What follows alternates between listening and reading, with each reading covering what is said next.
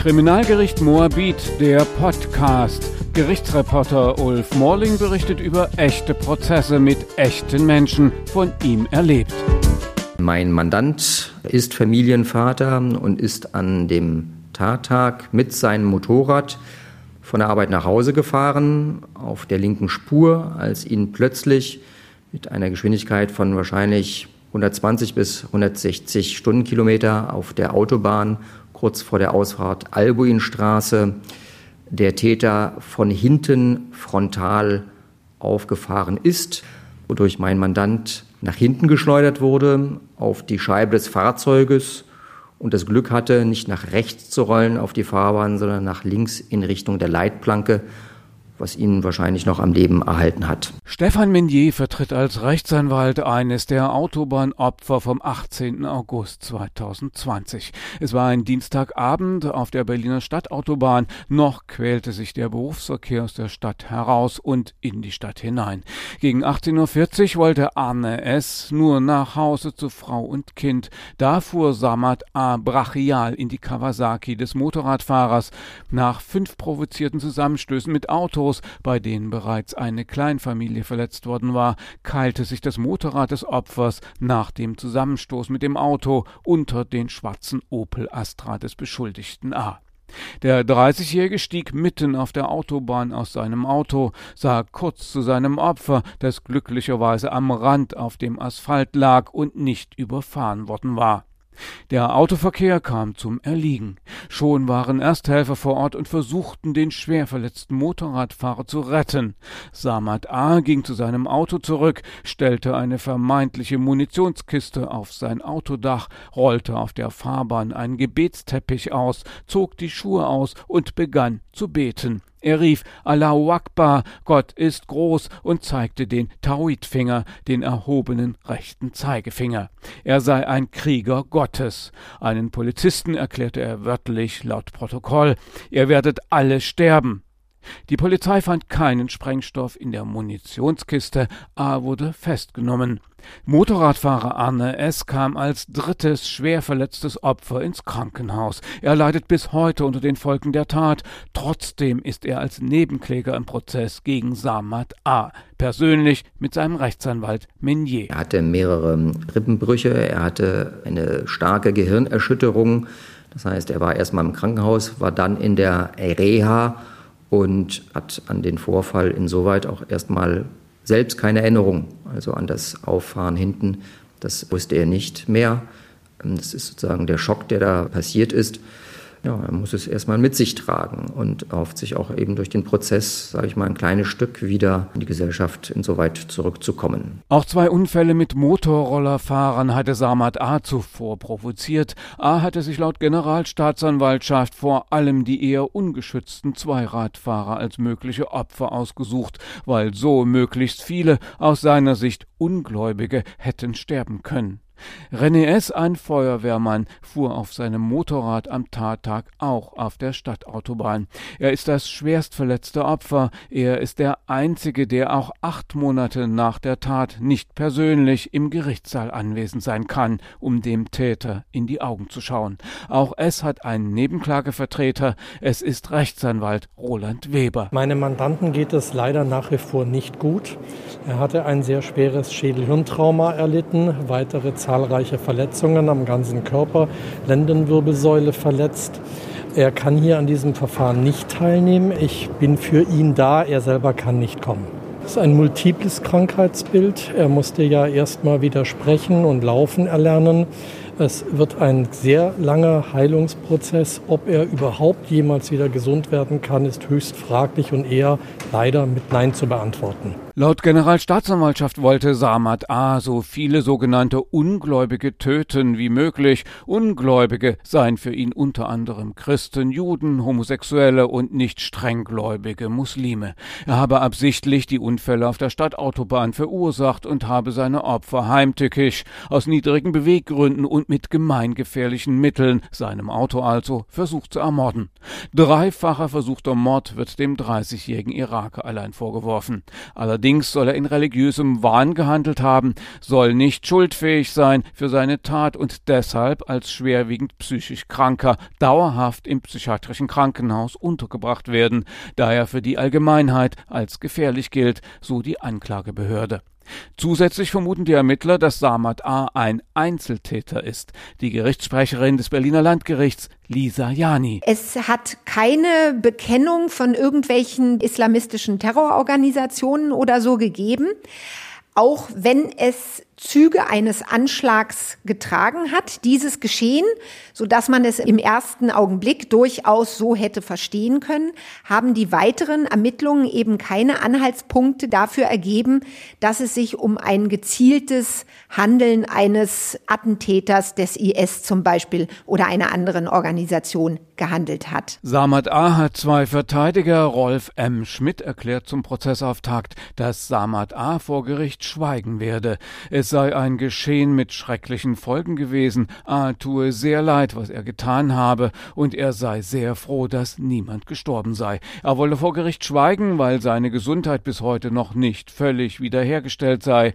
Es gäbe bisher keine konkrete therapeutische Hilfe, die ihm angeboten worden sei im psychiatrischen Krankenhaus, in dem er bereits vorläufig seit seiner Festnahme auf frischer Tat untergebracht ist. Nicht einmal eine Diagnose sei bisher gestellt worden. Das sei sei erschreckend und schlimm, so Verteidiger Schmidt. Er widerspricht der Generalstaatsanwaltschaft, dass Samad A. auf der Autobahn bewusst die Unfälle verursacht hätte, dass er einen Plan gehabt habe, Ungläubige zu töten. Na, die Generalstaatsanwaltschaft geht ja ganz offensichtlich davon aus, dass wahnhaftes Handeln zwar vorliegt, das ist ja, sage ich mal, sozusagen unstreitig, dass aber ein Plan dahinter steckt. Und das ist meines Erachtens eben gerade nicht der Fall, sondern hier ist relativ unverhofft ein schizophrener Schub gekommen und daraufhin ist plötzlich in einer Autofahrt, die einen ganz anderen Anlass hatte, plötzlich dann dieses Tatgeschehen, eine wahnhafte äh, Erscheinung eingetreten und dadurch sind dann die Unfälle verursacht worden, ohne dass dort irgendeine Planung dahinter stand, ich setze mich heute in mein Auto und versuche, wen auch immer, ob jetzt Ungläubige oder nicht, irgendjemand umzubringen. Und das ist für die Beurteilung der strafrechtlichen Beurteilung natürlich ein großer Unterschied. Ob ich sage, hier hat jemand geplant, irgendwie einen Tag vorher gesagt, ich nehme jetzt mein Auto und fahre Leute über den Haufen, oder ob ich in meinem Auto sitze und plötzlich einen Schub kriege, nicht mehr Herr meiner Sinne bin und dann solche schrecklichen Taten begehe. Aber wäre die Tat zu verhindern gewesen? Wann kam Samad A. nach Deutschland? Gab es hier noch keine psychischen Auffälligkeiten? Was für ein Mensch ist das? Dieselben Fragen, die sich die Opfer des 30-Jährigen im Gerichtssaal stellen und beantwortet haben wollen. Ein komplexes Tatgeschehen wie die Kamikazefahrt des Beschuldigten auf der Autobahn hat die Berliner Generalstaatsanwaltschaft in erstaunlich kurzer Zeit ermittelt. In knapp fünf Monaten haben Polizei und Staatsanwaltschaft 101 Zeugen befragt, die Autofahrt des Beschuldigten auf der Stadtautobahn rekonstruiert, seine sozialen Medien ausgewertet, inklusive seines iPhones. Klar wurde schnell, dass Samad A. aus dem Irak nach Finnland geflüchtet war im September 2015. Vier Monate später war sein Asylantrag rechtskräftig abgelehnt worden. Anderthalb Monate später reiste A. in Deutschland ein, um zum zweiten Mal in einem EU-Land einen Asylantrag zu stellen. Im August 2017 wurde sein Antrag als unzulässig abgelehnt. Es bestand Ausreisepflicht für den Beschuldigten. Weil seine Identitäts- und Reisedokumente allerdings unvollständig waren, erhielt Samad A. eine Duldung. Er bewohnte verschiedene Flüchtlingsheime in Berlin-Reinickendorf. Dort soll er auch erstmals psychisch auffällig geworden sein. Mit dem Koran unter dem Arm soll er die Mitbewohner aggressiv gezwungen haben, ihm seine Gebete nachzusprechen und auf die Knie zu gehen zum Beten. Er schrie, Gott ist groß, und einige Bewohner sollen voller Angst aus dem Fenster der Unterkunft auf die Straße geflüchtet sein. Die herbeigerufene Polizei soll von A angegriffen worden sein. Zwar wurde A für einen Monat in der Psychiatrie untergebracht, dann aber entlassen und ein gesetzlicher Betreuer wurde für ihn eingesetzt. Unter anderem hatte der das Aufenthaltsbestimmungsrecht für A. Da A aber nicht zu verabredeten Treffen erschienen sein soll, wurde die vorläufige Betreuung Anfang 2019 eingestellt. Zuvor war bereits bekannt, dass A berichtete, dass ein Geist in seinen Körper gefahren sei, ein schwarzer Schatten ihn verfolge. Er soll berichtet haben, dass er keine Medikamente mehr brauche, es ihm gut gehe und er jetzt seinen Führerschein mache. Unter Drogen soll sich der psychotische Zustand des Samad A weiter verschlechtert haben.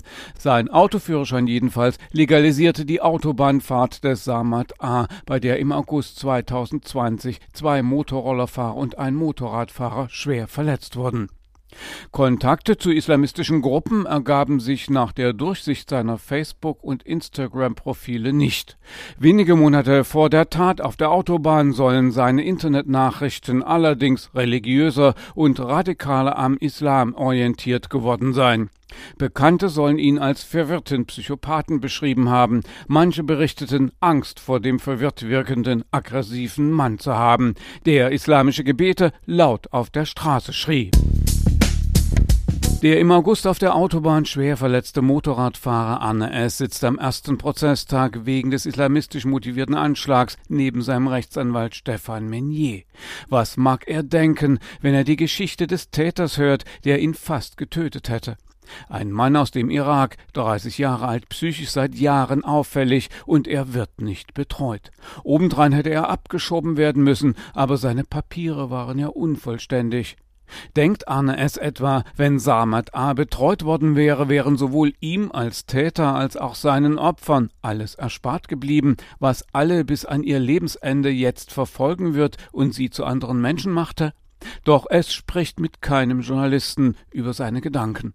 Sein Nebenklagevertreter Stefan Menier vertritt seit Jahrzehnten auch Terroropfer von Sprengstoffanschlägen. Es ist wie bei solchen Fällen immer. Man wird plötzlich aus dem Leben gerissen er wurde danach erstmal ins Krankenhaus gebracht und äh, muss natürlich anhand dieser Folgen erstmal, sage ich mal, ganz gehörig knabbern.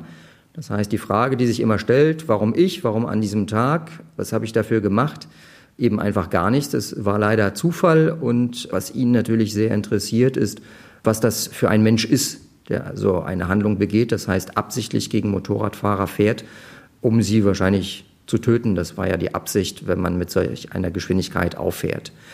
Er möchte einfach wissen, warum es ihn an diesem Tag erwischt hat und Informationen über den Täter in Erfahrung bringen. Für den Prozess um die Kamikazefahrt auf der Stadtautobahn sind 29 Prozesstage vorgesehen. Über 100 Zeugen und sechs Sachverständige können vor Gericht aussagen. Urteil voraussichtlich Ende September.